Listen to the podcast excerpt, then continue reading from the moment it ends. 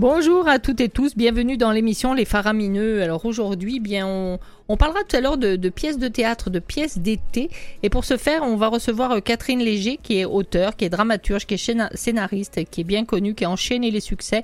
Et elle va nous parler de la pièce Changer de vie. Mais pour l'instant, nous avons notre chroniqueur du mardi. Pour ceux qui suivent l'émission, le chroniqueur du mardi, c'est Mathieu Tessier. Bonjour tout le monde. Euh, pour ceux qui l'aiment, attendez, allô? Ah, il y en a point. Bon, tant pis. Euh, c'est moi qui ai raccroché moi-même au téléphone. Il est donc avec nous pour sa chronique La toponymie d'un accent tué. Et on va l'entendre dans sa belle histoire, comme d'habitude, dès la chanson. Dès après cette chanson, Charles Landry, où va la... Euh, non, Non. on part avec toi. Non, c'est Albin de la Simone, Oui, toi. C'est oui. Albin de la Simone dans, la, tête.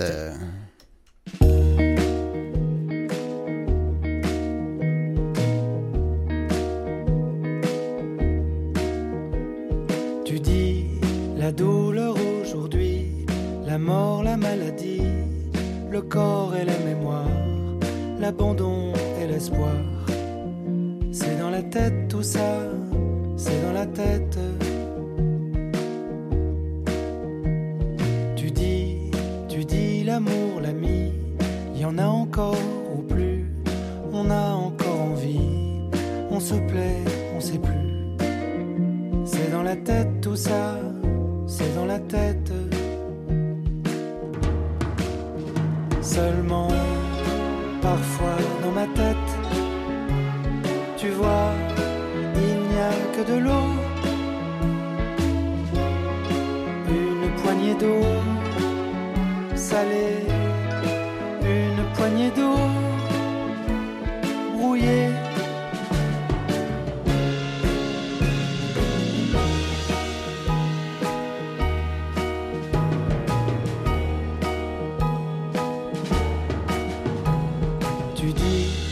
Magot économie, le don, le dû, le débit, trop de tout ou trop peu, c'est ni moins bien ni mieux.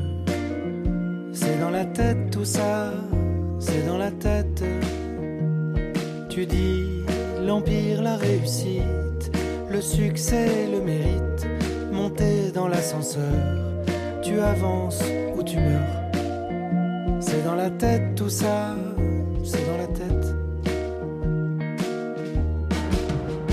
Seulement, parfois dans ma tête, tu vois, il n'y a que de l'eau,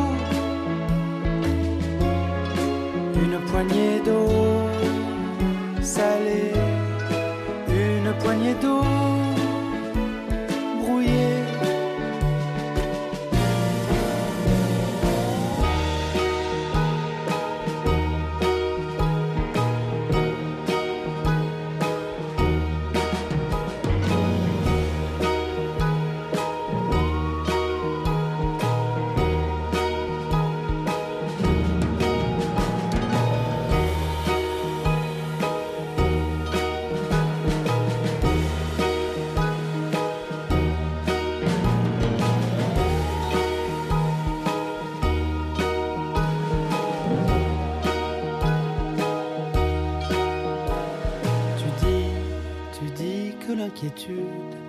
la peur, la solitude, le tourbillon, la poisse, les frissons de l'angoisse.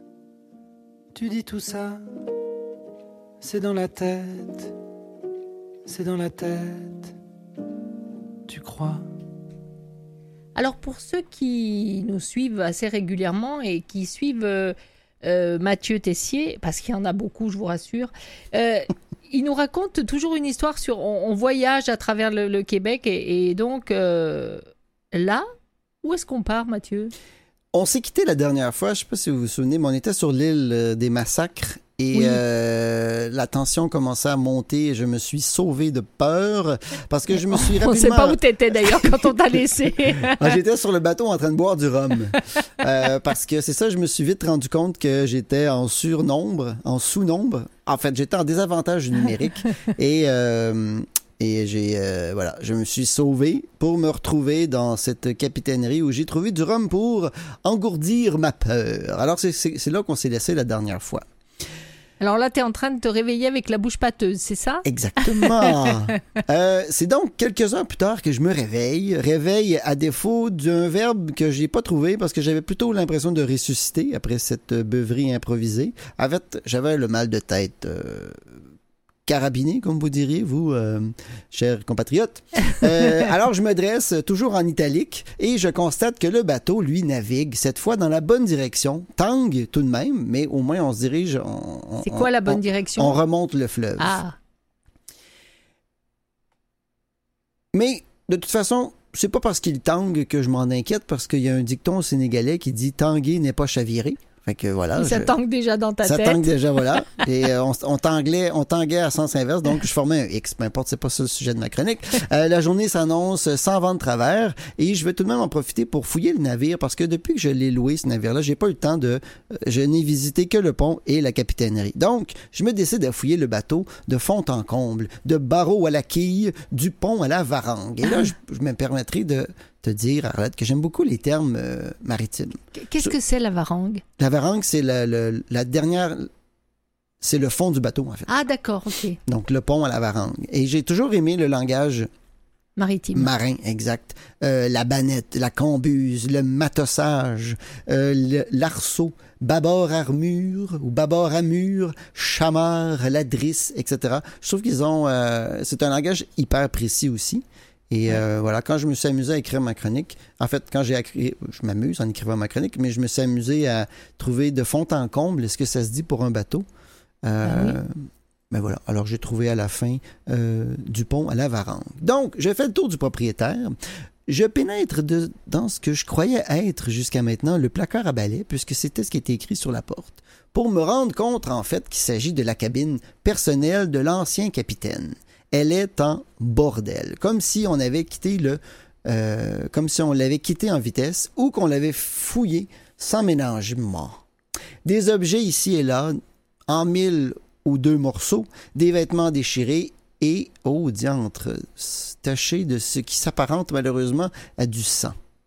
Témoignage, témoignage en fait qu'un drame s'est déroulé. Alors je fais rapidement le tour de la cabine, je m'apprête à ressortir lorsqu'une planche craque, ou plutôt grince, sous mon pas. Je m'arrête, j'observe, et je remarque qu'il est possible que je la, de la soulever en glissant un doigt dans une petite ouverture. J'hésite quand même parce que mettre un doigt dans un trou que je ne connais pas, c'est pas rassurant.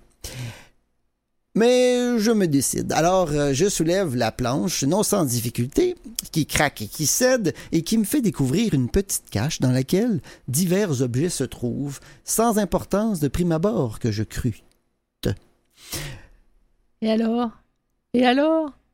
On m'avait dit quand j'avais loué l'embarcation que le bateau était vieux, même très vieux. En fait, on ne savait pas quel âge le bateau avait, mais qu'il était en parfait état de navigation malgré un certain tangage. Et c'est vrai que le bateau tangue depuis le début, mais il flotte, donc je m'en suis pas inquiété. Et dans le fond de la cache se trouve un livre. Évidemment, comme dans tout bon conte, il y a un livre relié de cuir aux pages tout moisies qui se laisse prendre délicatement. Et je commence à le feuilleter. Dans le livre, je vais vous dire ce que j'ai trouvé dans le livre. On raconte que certains soirs de tempête hivernale, il est possible de voir la tête de l'ancien capitaine de chaland. Pour ceux qui ne savent pas ce qu'est un chaland, ça ressemble à un, un quai flottant, un ponton. C'est ce qui servait pour faire la traverse ou traverser des passagers et des euh, marchandises euh, sur de, de courtes distances. Donc, on pouvait voir, on peut voir la tête de l'ancien capitaine de Chaland, Jean Soulard, qui porte bien son nom, remonter des profondeurs du fleuve pour rouler sur les glaces entre Québec et Lévis. Celle-ci laisserait derrière elle de longues traces de sang, témoignage d'un passage à l'autre de la rive. Donc on voit une tête remonter du fond de l'eau. Et, et on traverse comme ça des rubans de sang, ce qui veut dire que la tête passe d'une Ah, rivage à l'autre. Euh, la légende autour de cette apparition morbide et assez troublante, je veux dire, remonte au temps révolu des passagers, ou des passeurs, pardon, qui faisaient traverser vives et passagers d'un côté à l'autre du fleuve. À l'époque, vivait Jean Soulard, les plus téméraires des navigateurs. En fait, on l'appelait le plus téméraire des navigateurs de la ville de Québec. Euh, il était orgueilleux au point de croire qu'il était capable de traverser à n'importe quel temps qu'il était capable de mater n'importe quelle tempête, comme il disait lui-même, au mépris de la vie de ses passagers. Jamais il n'a refusé de faire traverser quiconque qui avait le cœur bien accroché à la poitrine et une bourse bien remplie, bien sûr, parce que c'était son métier et qu'il aimait bien boire un bon coup. C'est donc par une nuit de tempête particulièrement violente que Soulard, déterminé à se faire un petit peu plus d'argent pour finir la soirée dans une taverne, a pris le fleuve avec un groupe de voyageurs étrangers un peu crédules qui auraient dû hésiter ou qui auraient dû reconsidérer la chose et qui l'avaient tout de même convaincu à monter à bord. Se voulant rassurant, il leur jura qu'il les déposerait sains et saufs sur le quai de Lévis. Mais évidemment, le destin, lui, en avait décidé autrement. En fait, c'est une erreur de pilotage qui a fait que le chaland est rentré de plein fouet dans un immense, gigantesque bloc de glace et envoya l'embarcation par le fond. Tous les passagers furent noyés, sauf Jean Soulard, qui réchappa miraculeusement du naufrage, du naufrage, pardon, et qui a euh, ainsi failli à sa parole. Il a été humilié par la suite, pointé du doigt par ses collègues, il a même été expulsé de la confrérie des passeurs. Devenu donc hargneux, il a commencé à fréquenter assidûment les tavernes et les auberges. Sous du matin jusqu'au soir, il a accepté un jour de faire passer, pour le prix d'une bouteille de rhum, euh, une goélette remplie de fêteurs qui désiraient continuer leur beuverie à Québec. Il est donc parti de, de Lévis pour traverser jusqu'à Québec. C'est ainsi que le capitaine déchu reprit la barre pour s'enfoncer à travers les glaces dans une tempête d'une violence particulière. On n'avait jamais vu une, tempête aussi violente Forte. que ça, mais on lui avait promis une bouteille de rhum. Il avait soif, alors il a euh, décidé d'accepter ce contrat. Naviguant difficilement au milieu du fleuve, Jean Soulard perdit soudainement pied et se retrouva plongé dans les eaux glacées. Alors qu'il essayait désespérément de s'agripper à un bloc de glace, sa tête fut tranchée par un morceau particulièrement coupant Ah, mais tes histoires sont de plus et en plus projeté morbides. en tournant dans les airs. Ah, Donc il est tombé à l'eau et en tombant, whoop, la tête est partie. Là, il revoltait dans les airs et l'a tombé dans le fond de l'eau. Poursuivi par cette vision d'horreur, on dit que les témoins de l'accident ont tous, sont tous morts dans l'année qui ont suivi, de de peur frayeur. Les plus, euh, le plus étrange, c'est que l'apparition de la tête de Jean Soulard se manifeste encore de nos jours, car il arrive de voir, par gros temps d'hiver, la tête du capitaine maudit rouler sur les glaces du fleuve. On dit aussi que ceux et celles qui ont la malchance de l'apercevoir meurent dans l'année. Quelle horreur. Et à coller sur les pages du livre que je suis en train de, que je suis en train de feuilleter, euh, il y a une autre feuille jaunie, un- définitivement moins vieille que celle euh, dont sont constitués le livre. Et sur cette feuille, on peut y lire Mort suspecte. À Québec, un prolifique commerçant de céleri a été retrouvé sans vie, classé dans une ruelle de la basse ville. Il n'a pas été possible d'établir les causes de son décès. Les policiers affirment qu'il n'y avait aucune trace de violence sur son corps. La théorie qu'il se soit endormi après une beuverie n'est pas écartée. Dans son entourage, on dit que cet homme, qui n'était pas, qui n'était plus que l'ombre de lui-même, avait survécu à un accident maritime l'hiver dernier. Et le document n'est pas daté. Alors moi, je sors de la cabine, tenant fermement le volume dans les bras, et je remonte prendre un peu d'air frais. La seule chose qui est rassurante, en fait, dans toute cette histoire, c'est qu'au moment où euh, j'ai pris ce bateau, j'ai rencontré ce livre, on était au début du mois de juin, donc les Et tempêtes hivernales sont assez loin. donc il n'y a pas de chance que je rencontre euh, ce fantôme. Mais tes histoires sont de pire en pire. Avant, Ah, ben au ça, moins, il y avait un petit peu plus de poésie. Là, ça commence à devenir sanglant. il serait bon que pour la semaine prochaine, s'il te plaît, on finisse sur une note un petit peu plus, euh, euh, comment dirais-je, soyeuse. Euh, ben, po- soyeuse, d'accord. La semaine prochaine, euh, j'avais envie de terminer avec une légende qui parle d'un membre de ma famille. Ah, ben ça, c'est bien. Euh, le- je, je vous en avais déjà un peu glissé quand je vous ai parlé de la côte de Beaupré, et, euh, mais je vais vous parler de la légende de la Dame Blanche. Donc, Ah. euh, il y a un certain Louis Tessier dans cette, dans cette histoire. Qui appartient à ta généalogie? Oui. Ah, bah très bien. Alors, on, on saura ça tout de suite, euh, tout de suite après. Donc, pour l'instant, Vieille taupe, Et ne pensez, vieille- et Non, ne non, pensez pas que- ne pensez pas qu'il s'adresse à moi, bien sûr. La chanson suivante, qui est choisie par Mathieu, c'est Julien Sago qui nous chante Une vieille taupe.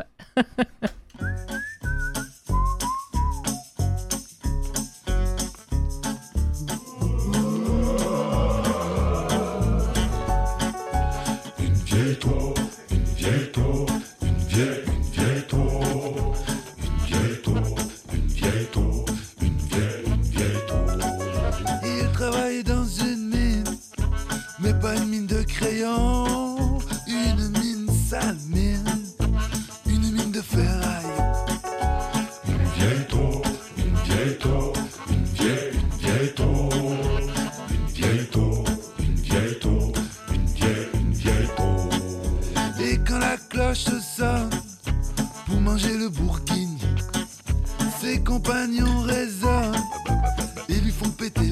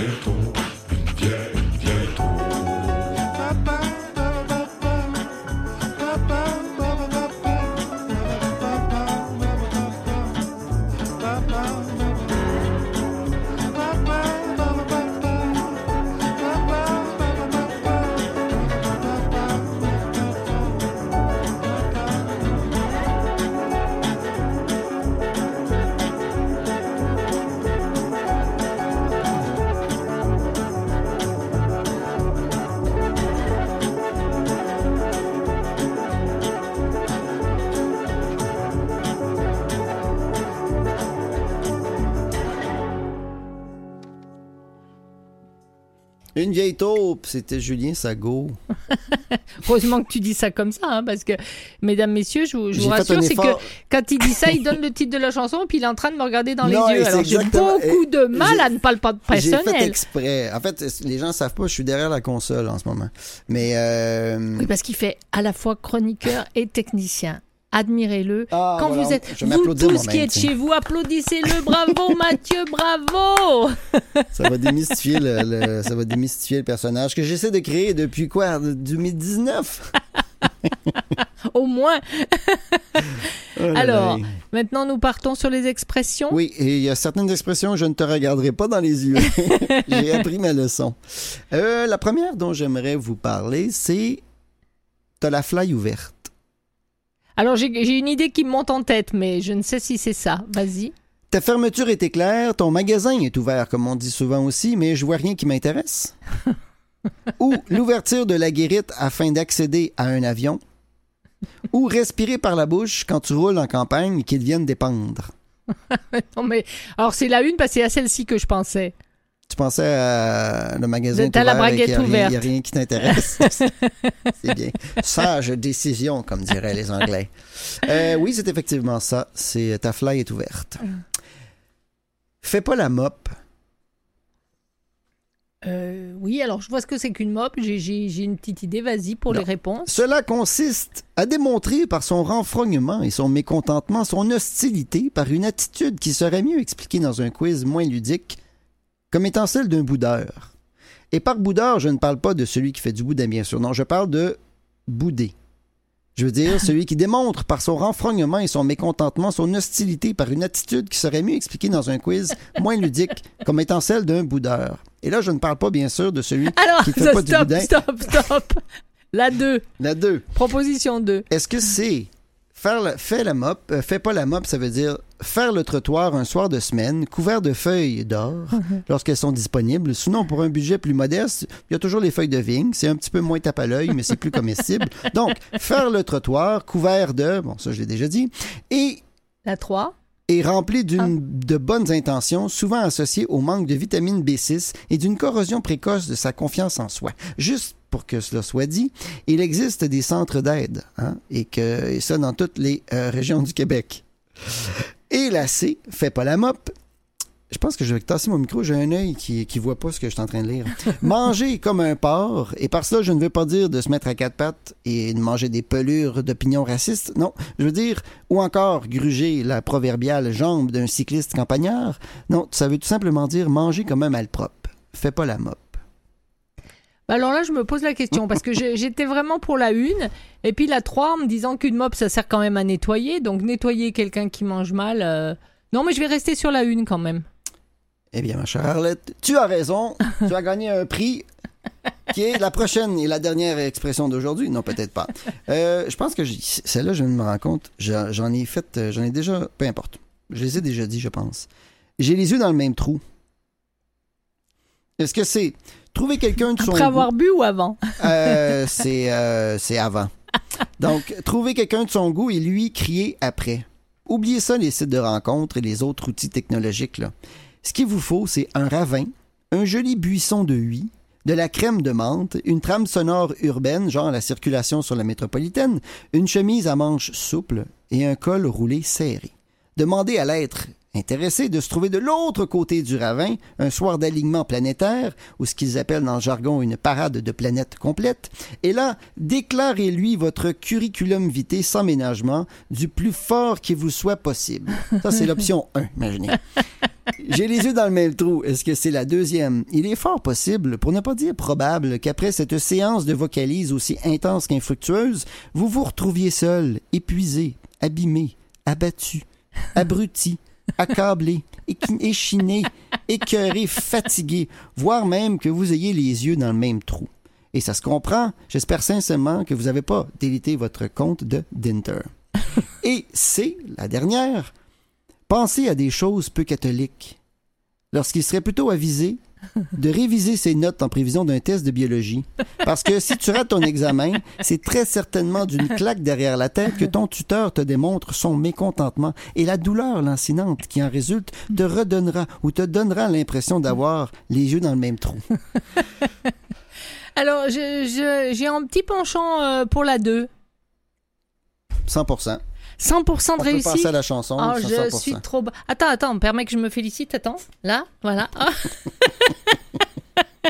je m'applaudis moi-même, puisque tu ne le fais autour Non, de moi, donc pas. je m'applaudis moi-même. on, on Donc, attend Mylène. on- on part en musique avec Mickey 3D Oui. qui attend Mylène Oui. Allez. J'attends Mylène. J'attends Mylène. J'attends Mylène. J'attends Mylène. J'attends Mylène avant midi, mais elle ne viendra pas. Pas avant 3h30, car Mylène est comme ça. Elle a des choses à régler dans sa vie bien remplie. Et je ne suis pas le premier de ces morceaux choisis.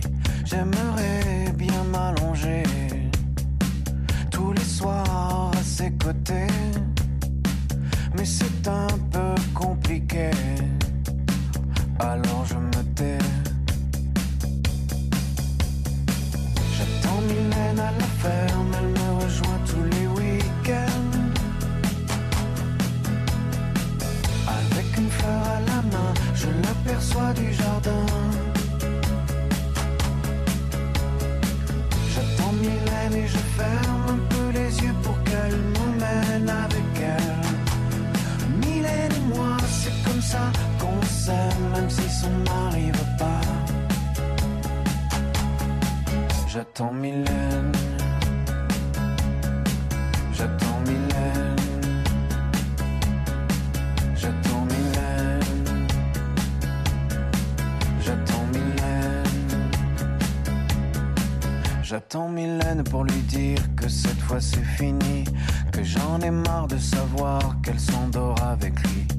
Elle me dit qu'elle a des enfants et que ça ne se fait pas de les noyer dans la rivière comme des tout petits chats. La famille décomposée, c'est le carnage assuré. Une vie recomposée, est-ce que ça vous dirait?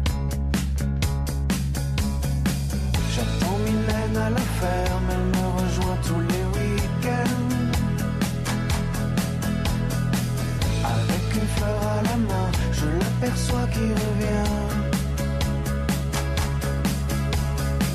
J'attends Mylène et je ferme un peu les yeux pour qu'elle s'endorme avec moi. Mylène et moi, c'est comme ça qu'on s'aime, mais l'amour ne suffit pas. Mylène et moi, c'est comme ça qu'on s'aime. J'attends Mylène. J'attends Mylène. J'attends Mylène. J'attends Mylène. J'attends Mylène à la ferme, elle me rejoint tous les week-ends. Avec une fleur à la main, je l'aperçois du jardin. Et je ferme un peu les yeux pour qu'elle m'emmène avec elle. Mylène et moi, c'est comme ça qu'on s'aime, même si ça n'arrive pas. Mylène et moi, c'est comme ça qu'on s'aime.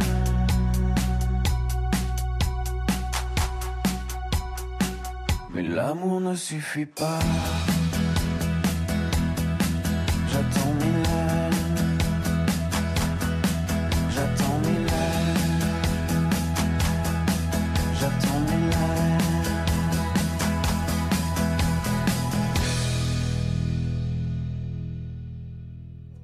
Alors on vient d'entendre Charles Landry, Où va la vie? Et maintenant, elle est là, elle est avec nous, Catherine Léger. Bonjour Catherine et bienvenue. Et merci d'être avec nous. Donc euh, ici, de ce côté, tu vois, tu as en face de toi bah, l'animatrice, Arlette, qui va te parler dans un instant. Et en face, Mathieu Tessier, qui lui posera les questions sautes. Mais prépare-toi psychologiquement. À tout de suite.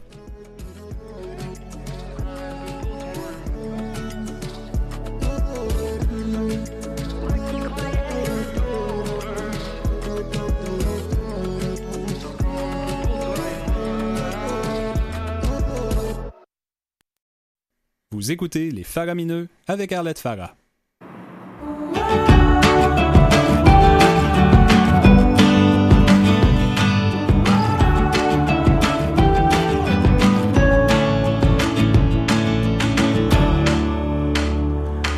On était jeunes fous et sans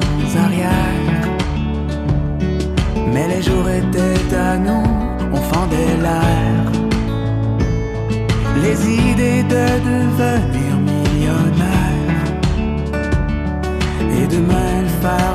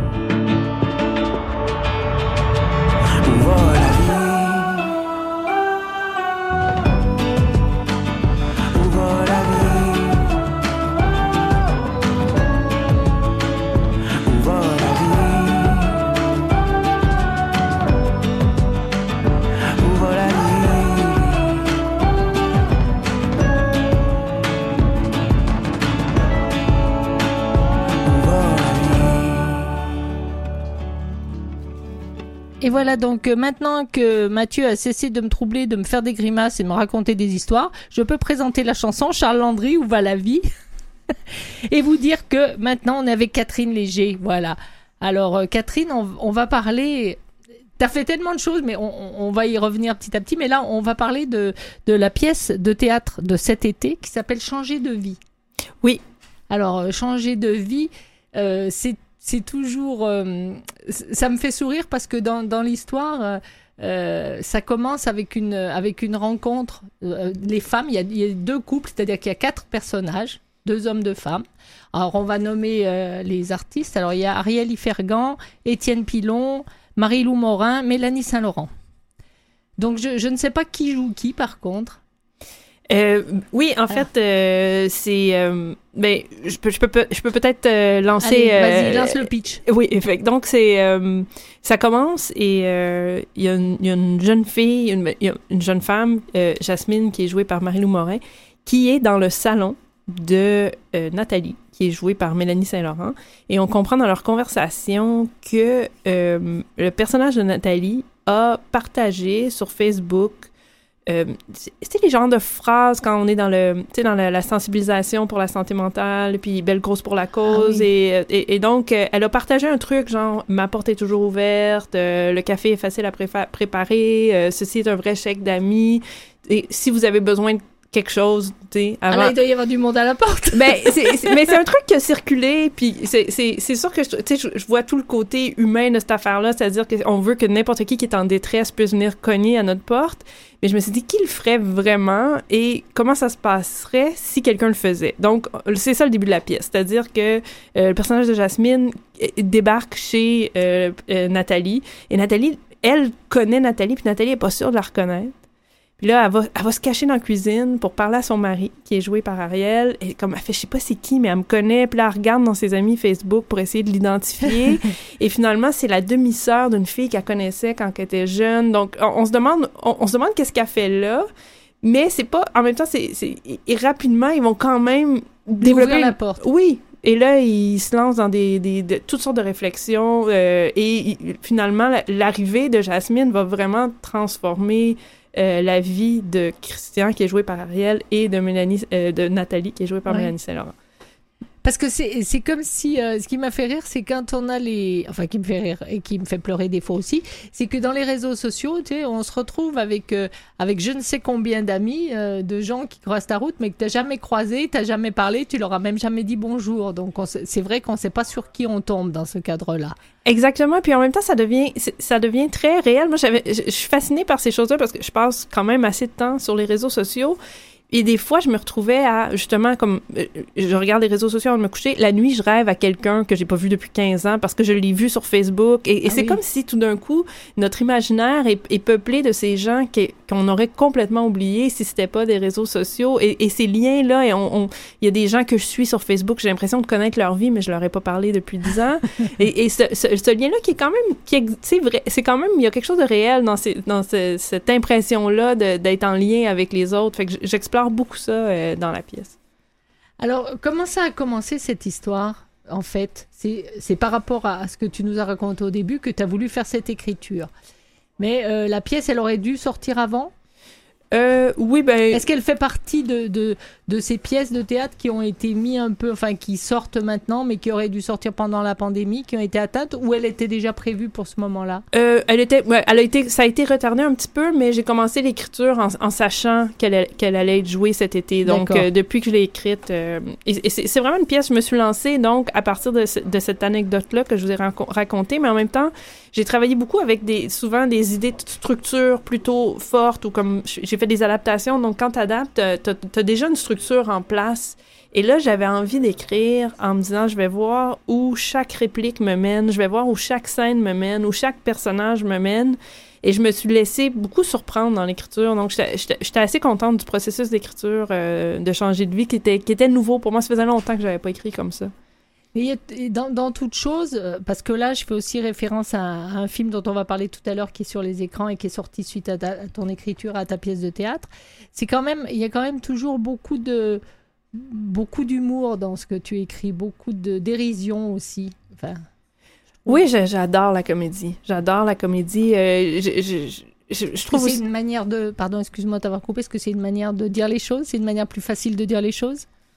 Euh, c'est une façon de donner de l'amour à mes personnages, je pense. C'est une façon d'embrasser l'humanité, les défauts de l'humanité. De, quand je dis les défauts de l'humanité, je veux dire les défauts qu'on qu'on a nous-mêmes. Comme, c'est, comme si je trouve ça déculpabilisant. À partir du moment où on est capable de rire de quelque chose, même des enjeux plus complexes comme ce, qu'on ce que j'ai exploré dans Babysitter, il- il- je trouve qu'on on, on est moins dans la douleur, on est moins dans la, euh, la confrontation, puis en même temps, on peut pousser quand même la réflexion par la comédie. Donc, pour moi, c'est- un médium incroyable. C'est aussi...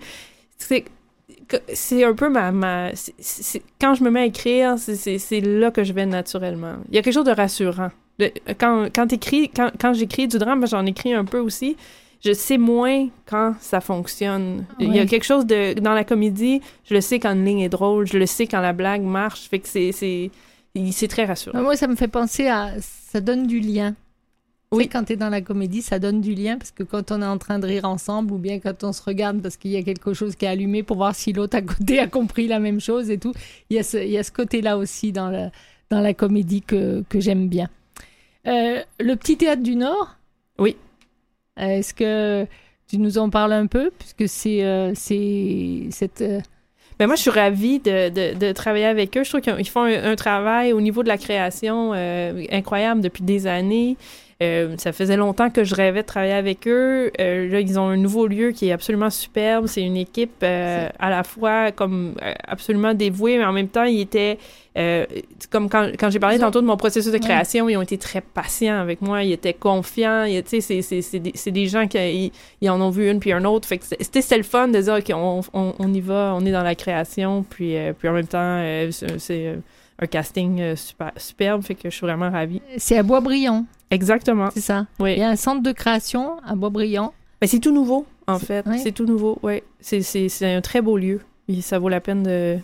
Parce qu'ils ont commencé, ils ont euh, ramé au départ, enfin, pour trouver un endroit euh, qui soit aussi. euh, Oui, oui, puis Ouais. ils, ont, ils ont même mené... euh, je, je connais pas exactement les, détails de, de l'historique de la compagnie, mais je sais que ça fait des années qu'ils poussent, euh, pour avoir un centre, puis qu'ils ont exploré plusieurs options, puis euh, là, ça y est, enfin. là. Parce que ça, ça va être ce qu'on appelle le théâtre d'été, puisque c'est une pièce de théâtre qui va commencer euh, très bientôt. Le 23 juin. Mais disons, le 23 juin, c'est quoi? C'est euh, la semaine prochaine? Ah oui, c'est la semaine Juste prochaine. euh, la veille de la fête nationale? Exactement. C'est- tout prêt. Et ça va se jouer pendant tout l'été? Oui. Jusqu'au combien? Oh là là, c'est une bonne Tu question. sais pas. On va le regarder, on va le regarder parce que moi j'ai que la date de départ, donc euh, on va on Moi va aussi. regarder jusqu'où ça joue, mais je sais que que ça joue tout l'été. Je vais regarder le, le communiqué de plus près. On part en musique, euh, Mathieu, Oui, madame. et puis euh, tu vas vouloir parler peut-être un petit peu ou tu veux pas parler ou t'oses pas pour faire Non, entendre non, ta voix? Je, je, je courais, mais là, je suis de retour. Alors, euh, Alors on entend Laure Briard qui nous chante Changer d'avis? exact.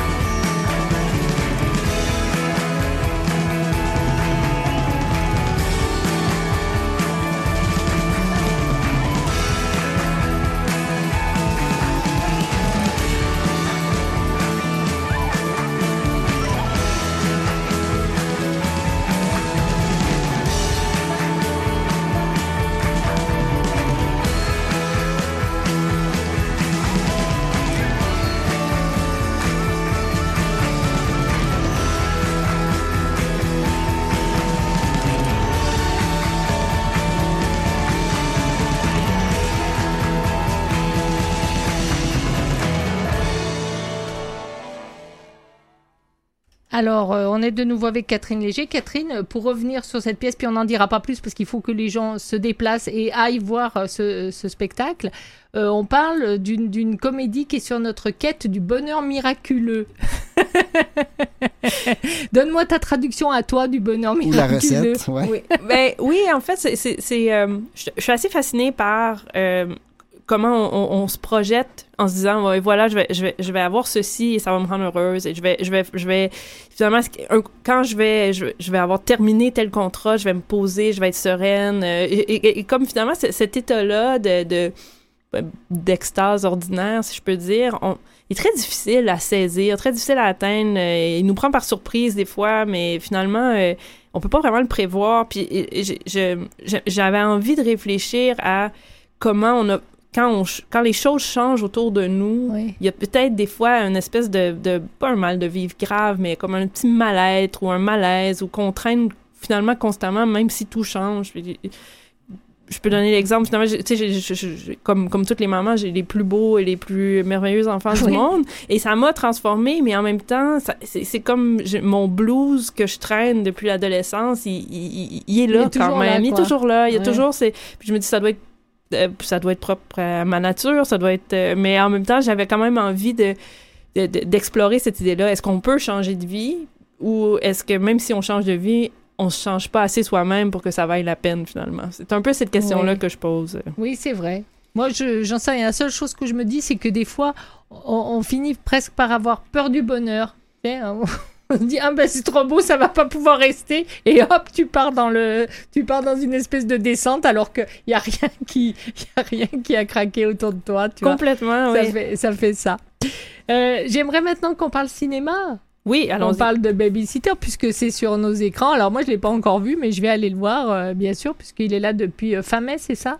Non, non, on vient juin, d'arriver. On, on est arrivé le, le 3 juin. On est, 3 c'est notre deuxième semaine. Et on est encore euh, dans 34 salles au Québec. Ça vaut la peine. On Alors, est facile à trouver. Allez-y. Ah oui, oui. Puis, c'est- puis alors, le seul extrait que j'ai vu, c'est déjà, je, je, je m'amusais beaucoup dessus. Partir d'une, d'une, de ce qui a été une pièce de théâtre pour faire un film, euh, t'en as fait l'adaptation, c'est, c'est quoi Ça doit être complètement, c'est complètement différent quand même, une pièce de théâtre et du cinéma.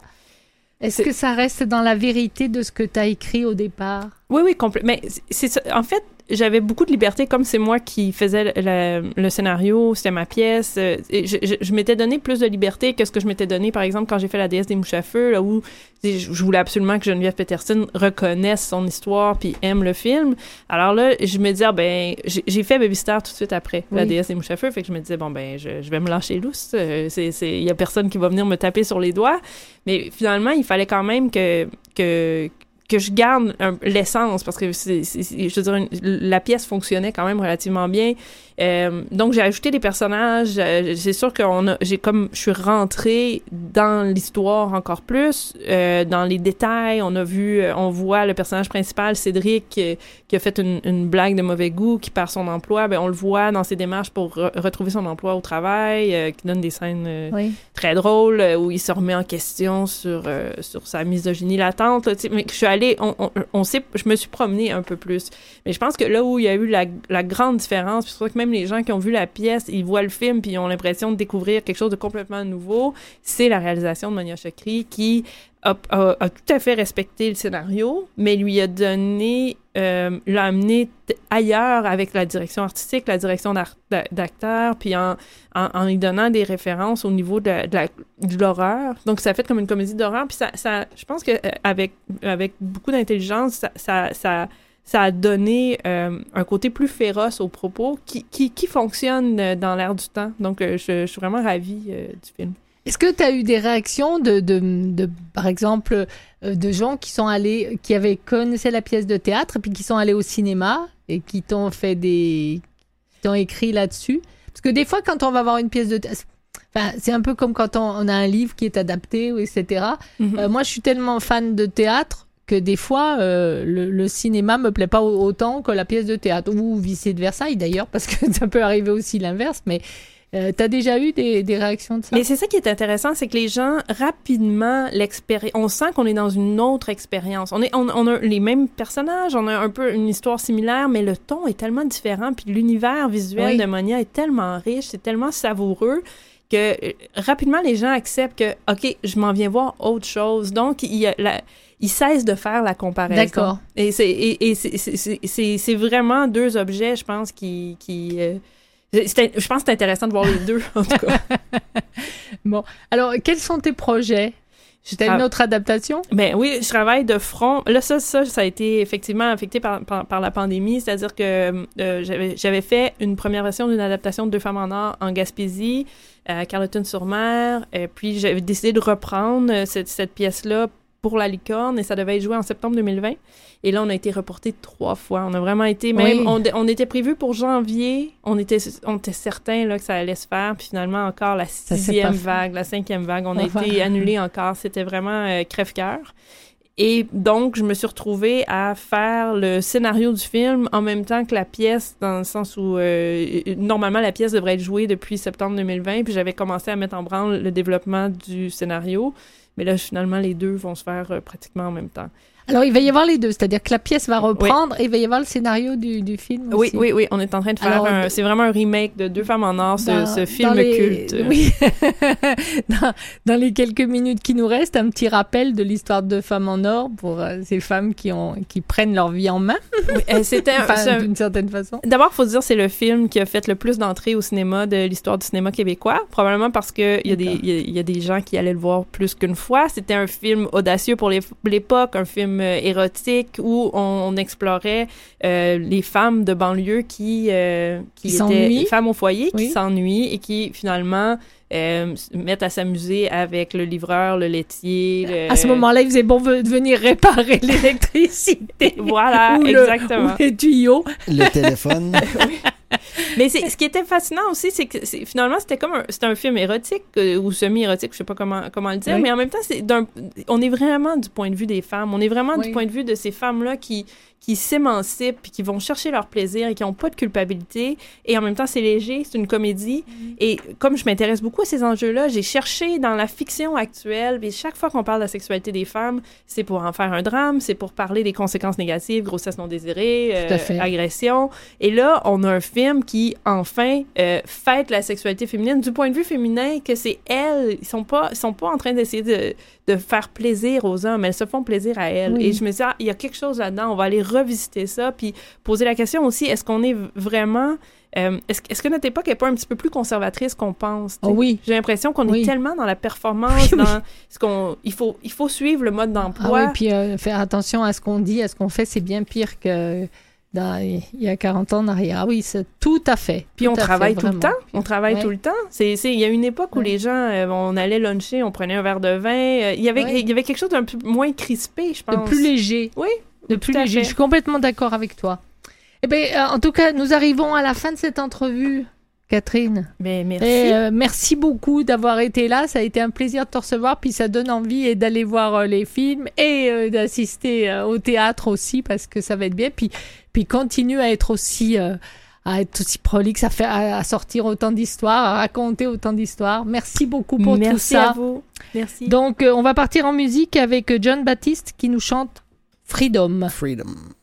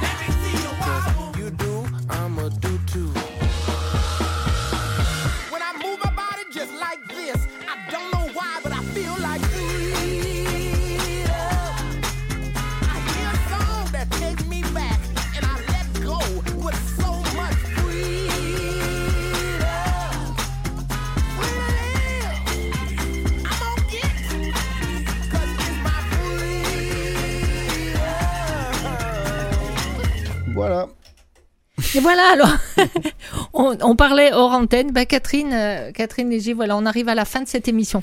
Et encore une fois, ça a été un plaisir de t'entendre. Donc, pour la pièce Changer de vie à Boisbriand, Oui, on est là jusqu'au 27 août. alors du 23 juin au 27 août, ça vous laisse largement le temps d'aller à Boisbriand. Il va faire très beau, sortez, c'est euh, du spectacle d'été, puis du beau, du beau spectacle, du beau théâtre. Euh, allez vous amuser, allez changer de vie. Voilà. Ou essayer, enfin. Ou essayez. Et écrivez-nous pour nous dire ce que vous avez trouvé. Donc merci beaucoup d'avoir été avec nous. Merci à toi Mathieu Tessier pour euh, ta chronique et puis pour la technique. Et puis merci à vous tous, et à vous toutes et à vous tous de nous avoir suivis. On vous souhaite une excellente soirée. Et puis moi je vous dis à demain. Euh, même heure, même endroit. Bye.